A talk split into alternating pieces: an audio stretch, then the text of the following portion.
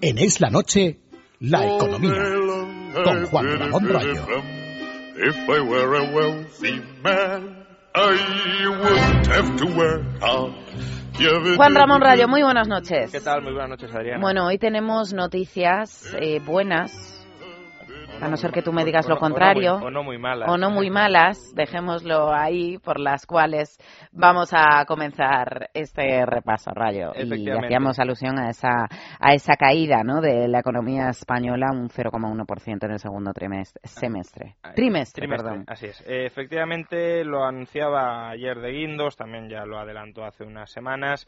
La caída del PIB pues, ha sido del 0,1, bueno, probablemente haya sido algo mayor, 0,1 y unas y unas centésimas, pero bueno, eso lo tendremos que ver cuando el Banco de España y el Instituto Nacional de Estadística desgranen exactamente los datos. Hoy lo que tenemos es la brocha gorda del Banco de España y lo que nos ha dicho básicamente es que el PIB ha caído el 0,1% frente al 0,5% de caída del primer trimestre del año y que eso ha sido fundamentalmente por la buena marcha del sector exterior. El sector exterior ha crecido un 0,4%, el gasto interno, el consumo y la inversión interna han caído un 0,6%. La diferencia debería ser ese 0,1 pero que, como decimos, probablemente sea algo mayor porque estaremos manejando centésimas y se modificará algo la, película. Pero en cualquier caso, lo que tenemos claro es que hemos tocado un primer fondo, no significa que sea el último ni que no pueda haber más caídas, eh, estamos más bien en fase de estancamiento más que de caída libre, consecuencia natural de que llevamos un año sin tensiones en los mercados financieros debido a que Mario Draghi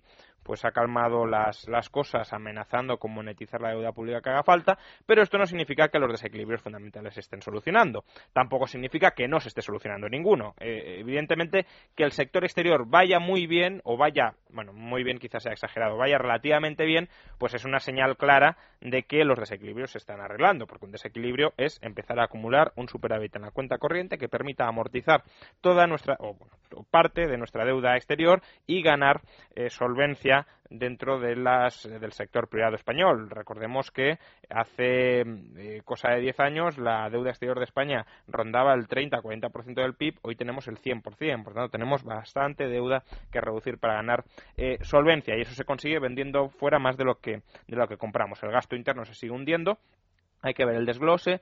Eh, por desgracia, mucho me temo que será porque la inversión siga cayendo y si la inversión cae no va a haber recuperación hasta que la inversión no crezca con fuerza. Porque lo que tenemos que hacer es no solo que las empresas pocas que han sobrevivido consigan eh, crecer un poco vendiendo fuera, sino sobre todo que se empiecen a crear nuevas empresas porque sea competitivo tener empresas instaladas en España que permitan eh, vender en términos competitivos y en términos asequibles en el exterior.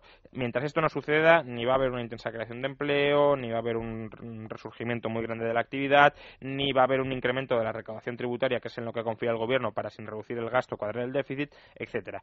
Eh, para favorecer esto, ¿qué deberíamos hacer? Pues crear un clima muy favorable para el inversor eh, extranjero, obviamente. Es decir, mayor libertad económica en todos los ámbitos y muchos menos impuestos. ¿Problema? Pues que el gobierno está haciendo lo contrario. El gobierno de España como institución, tanto el PSOE como sobre todo también ahora el Partido Popular. Y lo que vemos hoy, lo ha recordado el Instituto de Estudios Económicos al presentar el ranking que anualmente elabora la Fundación Heritage en Estados Unidos sobre libertad económica en el mundo, eh, ranking que fue realmente publicado ya hace unos meses, pero que hoy lo ha traído a colación, lo ha presentado en España el Instituto de Estudios Económicos, lo que vemos, decía, es que España sigue cayendo de manera pues bastante preocupante en los rankings que intentan medir cuál es la libertad económica del mundo y que esos rankings vayan mal significa que nuestra situación económica no puede ir eh, o no irá eh, mucho a mejor porque obviamente el inversor extranjero lo que intenta es que pueda mantener su propiedad y gestionar su propiedad sin que el gobierno le interfiera demasiado. Y en España no estamos haciendo eso.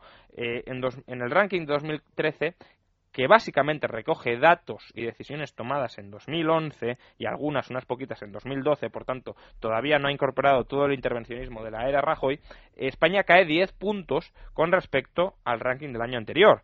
Y es que si nos vamos al ranking de libertad fiscal, es decir, de cuántos impuestos paga el país, somos la economía 169 del mundo. Es decir, solo hay 10 economías en el mundo peores que nosotros en materia fiscal. Desde luego no es un reclamo demasiado pues atractivo para que venga la inversión extranjera. En contrapartida, ¿quiénes son las economías que están en el top de ese ranking? Pues tenemos eh, eh, Suiza, Singapur, Hong Kong, eh, Nueva Zelanda y Australia. Eh, son países con una renta per cápita muy superior a la nuestra. Singapur, por ejemplo, nos duplica. Suiza tiene un 50% más de renta per cápita que España, eh, siendo generosos.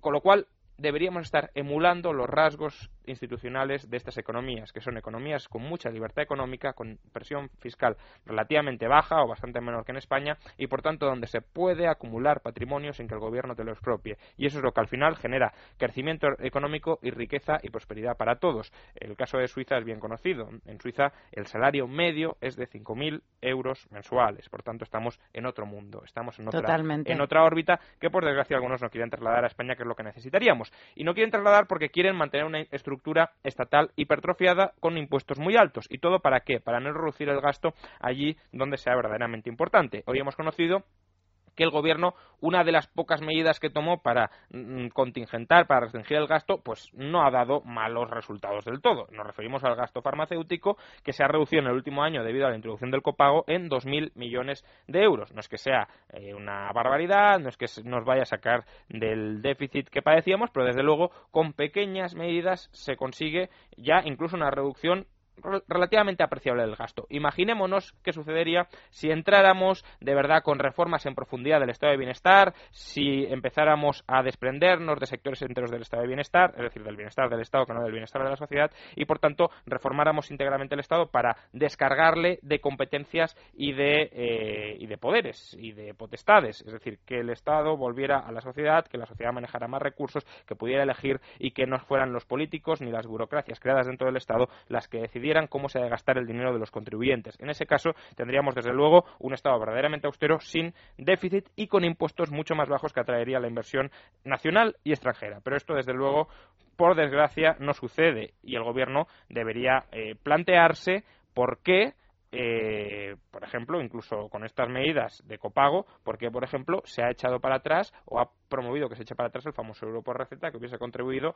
a todavía dar mejores resultados en este sentido. Pero bueno, en cualquier caso, la, la necesidad que tenemos de fondo no son estos parches, que están bien, que están muy bien que se tomen, sino replantearnos íntegramente cuál es el modelo de Estado que tenemos y que podemos permitirnos que, afortunadamente, no es uno muy grande y la sociedad debería empezar a ser consciente de ello y debería empezar a reclamar un Estado mucho más pequeño. Publicidad y volvemos en unos instantes. Es la noche. If I were a rich man. Es la noche. Es radio. If I were a wealthy man. Nueve menos diez minutos de la noche, Rayo. Vamos a abrir eh, esa ventana a nuestros oyentes a responder las preguntas que nos llegan al programa. Ya saben que pueden enviarlas a nuestro correo electrónico, a nuestro email, es la noche arroba es radio punto fm. Y la de hoy, eh, Juan Ramón nos llega directamente de Córdoba.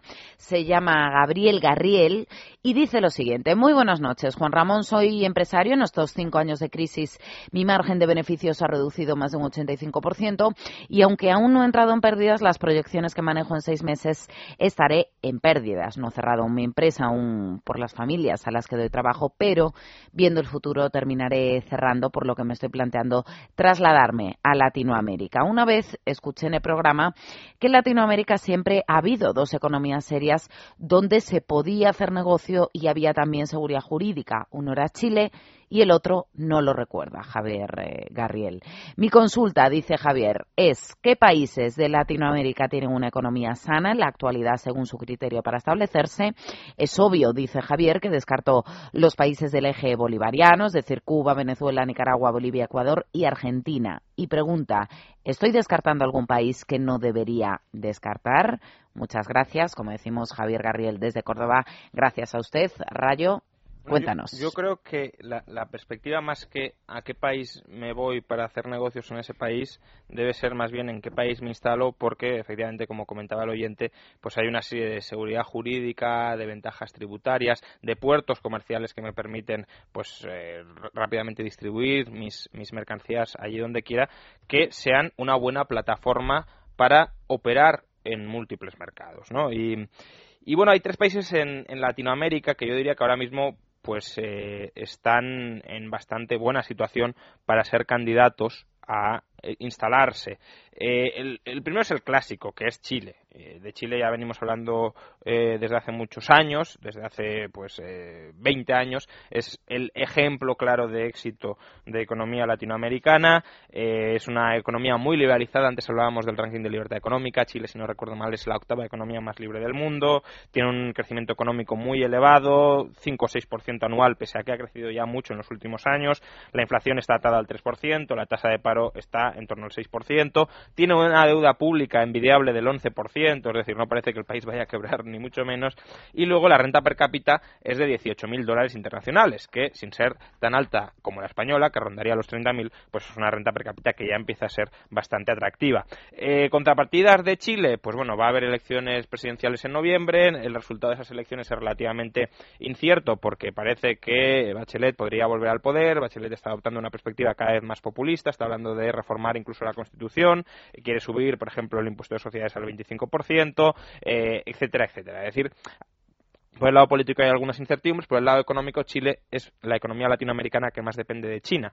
Eso significa que si China cae, Chile sufrirá, se readaptará porque tiene una economía muy flexible, pero aún así pues a corto plazo puede haber algún inconveniente. Luego otra economía dentro de Latinoamérica que ha ganado mucho renombre en la última década ha sido Perú. Eh, Perú pues tiene desde hace ya varios años crecimientos del 7 y del 8%, una inflación también atada en el 2-3%, tasa de paro del 6,5%, eh, el saldo exterior también está bajo control, la deuda pública está cayendo y ya se encuentra en el 20%, y la renta per cápita, pese a partir de niveles casi de subsistencia, ya está en 11.000 dólares internacionales, que tampoco está mal. ¿Problemas de Perú? Pues que está por ver si la estabilidad política se consolida, parece que sí, incluso ha llegado mal al poder y no ha hecho grandes locuras como algunos eh, temíamos, pero desde luego sigue siendo una economía con una clase media por desarrollar, con derechos de propiedad que si bien se han perfilado bastante y precisamente por eso todo el éxito del desarrollo sigue teniendo una economía informal eh, enorme, etcétera, etcétera. Por tanto, es una economía con probablemente mucho futuro, pero también, como todo lo que es relativamente incierto, con bastantes problemas potenciales. Y luego la tercera economía, que yo creo que a mi juicio es la ideal, no para hacer negocio, como decía, dentro de la economía, que también, pero sobre todo como plataforma para vender a toda Latinoamérica, que es lo que interesa. Decía, yo no me quiero instalar en Venezuela. Desde luego, lo mejor que hará. Ahora, si encuentra algún producto que tenga transitoriamente salida en Venezuela, pues lo puede vender allí teniendo, eso sí, la empresa y las instalaciones, eh, eh, la, marca constituida en eh, la sede en, en, otro país. Y el país al que me refiero es Panamá. Panamá es probablemente algunos dicen que va a ser el Singapur de América Latina. Eh, lleva creciendo al 10% desde hace varios años. La tasa de inflación, por desgracia, es algo alta, del 5%, incluso ha llegado al 8%. Está recibiendo una entrada de capitales muy fuerte, eso le lleva a que tenga un, déficit exterior muy alto, y eso también es preocupante porque en algún momento va a haber un ajuste. Eh, la tasa de paro, eso sí, está bastante baja, 4%. La deuda pública está bajo control, en torno al 38%.